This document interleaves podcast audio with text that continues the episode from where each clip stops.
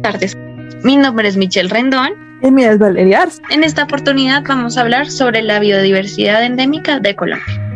Valeria, ¿tú de casualidad sabes qué es biodiversidad endémica? Sí, son, es esa diversidad que solo está en ciertos lugares o en ciertas zonas y que por ende tiene un alto valor de conservación. Hablando de Colombia, ¿tú sabes cuántas em, especies endémicas tendría? Sí, Colombia tiene gran número de especies. El país tiene aproximadamente 8.803 especies endémicas. Un dato curioso es que el 14% de las especies colombianas se encuentra únicamente en esta parte del mundo. Regiones que tienen la mayor cantidad de estas especies es la Amazonía, los Andes, los valles interandinos y el Chocó. ¿Sabes alguna de estas especies? Wow, en realidad son muchas, pero algunas de ellas son el colibrí manglero, el murciélago de alas saco antioqueño, el lagarto punteado, el tigre terrestre mal pelo, la lagartija de mal pelo, la rana rubí del Valle del Cauca, el mono tití el caquetá y la rana dorada. dorada. Muchas de estas especies están en peligro de extinción